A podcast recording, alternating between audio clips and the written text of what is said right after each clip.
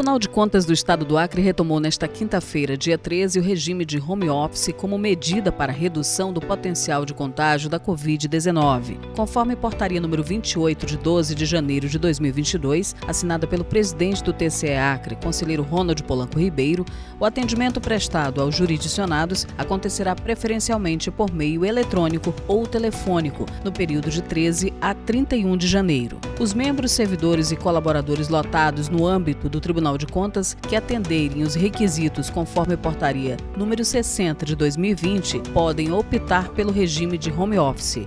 Aqueles que estiverem com sintomas de febre, tosse, coriza, congestão nasal, dificuldade para respirar, dor de garganta ou mal-estar em geral, permaneçam em suas casas até o restabelecimento de sua saúde, devendo apenas comunicar ao seu chefe imediato portaria também suspende a realização de eventos e atividades presenciais até o dia 31 de janeiro. O servidor que retornar de viagens internacionais ou interestaduais deverá permanecer 10 dias em isolamento domiciliar.